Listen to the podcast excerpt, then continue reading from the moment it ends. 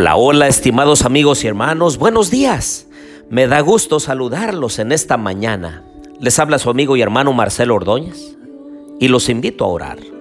Querido Dios y bondadoso Padre, queremos pedirte, Señor, que estés con nosotros en esta hora. Ponemos en tus manos a nuestra familia. Ponemos en tus manos, Señor, nuestros proyectos, nuestras decisiones. Bendícenos, Señor, porque te necesitamos. Lo pedimos en el nombre de Jesús. Amén.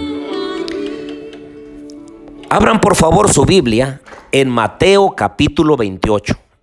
Es el último capítulo del Evangelio según Mateo.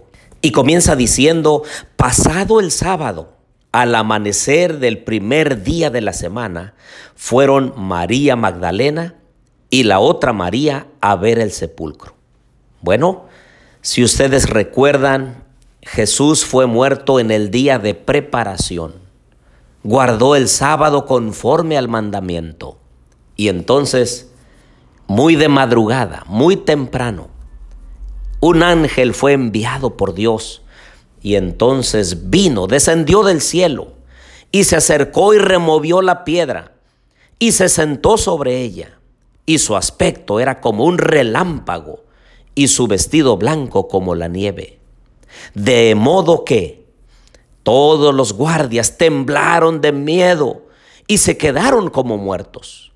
Imagínense ustedes si solo un ángel pudo derrumbar, casi exterminar a toda una legión de soldados.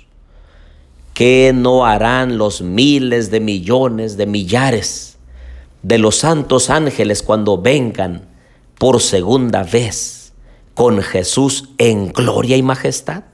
Las mujeres estaban llorando, iban a embalsamarlo, iban a ponerle especies aromáticas, porque como había sido viernes de preparación, ya no les había dado tiempo porque guardaban el sábado tal y como los cristianos de hoy lo debiéramos hacer. Porque el sábado no fue solamente para los judíos, fue para toda la raza humana. Cuando esta tierra salió de las manos del Creador, Dios dijo que en el séptimo día debíamos descansar, porque Él había bendecido y había santificado ese día para que fuese un conmemorativo, un memorial de que Él es el creador, de que Él es nuestro Dios y que nosotros somos la criatura. Décadas después, cuando el Evangelio de Mateo fue escrito, Mateo siguió recordando y siguió diciendo que el sábado seguía siendo el día del Señor. El versículo 5 lo dice con contundencia, pero el ángel dijo a las mujeres, no temáis vosotras, porque yo sé que buscáis a Jesús, el que fue crucificado. No está aquí, pues ha resucitado. Vayan pronto a decirle a los discípulos, a los otros once, que Él va al encuentro con ellos. Queridos amigos y hermanos, esta declaración del ángel es lo que ellas necesitaban y lo que cada cristiano necesitamos escuchar, que Jesús ha resucitado, que Él vive y un día volverá por segunda vez. Precisamente sucedió lo que los fariseos, los sacerdotes y los dirigentes del pueblo no querían que sucediera, que Él cumpliera su palabra, pero es Jesús. Él siempre cumple su palabra. Por eso cuando Él ha dejado todas sus promesas en la Biblia, nosotros lo único que tenemos que hacer es creerle, ejercer fe en Él, porque nuestro Dios siempre cumple todo lo que promete.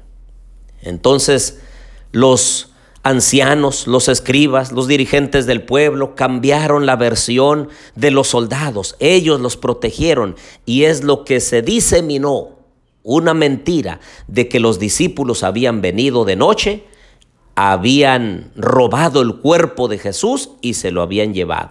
Imagínense ustedes toda una legión de soldados dejando que se roben el cuerpo de Jesús, cuando una gran pesada piedra que por varias personas había sido colocada frente a la puerta de ese sepulcro.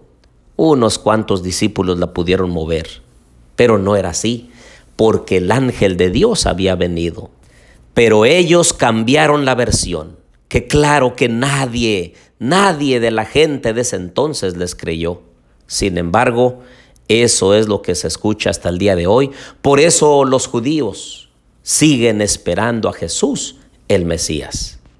Pero nosotros como cristianos creemos en Él y todavía más porque la gran comisión, que así se le denomina, se encuentra en el versículo 16 al 20. Pero los once discípulos se fueron a Galilea, al monte donde Jesús les había ordenado. Cuando lo vieron, lo adoraron, aunque algunos dudaban. Jesús se acercó y les habló diciendo, Toda potestad me es dada en el cielo y en la tierra. Por tanto, id y haced discípulos a todas las naciones, bautizándolos en el nombre del Padre, del Hijo y del Espíritu Santo, y enseñándoles que guarden todas las cosas que os he mandado, y yo estoy con vosotros todos los días hasta el fin del mundo. Si bien es cierto que Jesús nunca prometió que los cristianos, los que aceptáramos a Jesús como nuestro Salvador personal, no tendríamos dificultades. Lo que sí prometió es que en medio de esos problemas, dificultades, crisis, persecución, angustia, debilidades, el Señor Jesús estaría con nosotros. No creas que luchas sola con tu matrimonio.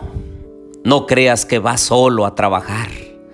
No creas que luchas solamente con tus hijos, tú solo, tú sola. El Señor Jesús está contigo. Él marcha a tu lado. Sabe de tus lágrimas. Sabe de tus complicaciones. Él sabe cuando has fallado. Él sabe que necesitas de Él. Hoy en esta mitad de la semana vamos a pedirle al Señor que esté con nosotros siempre. Oremos. Querido Dios y bondadoso Padre, te alabamos en esta hora y te pedimos, Señor, que sigas estando a nuestro lado, porque sin ti nada somos. Bendice a los nuestros, bendice nuestro salir y nuestro entrar. Queremos, Señor, pedirte que andes con nosotros, porque lo pedimos humildemente en el nombre de Jesús. Amén.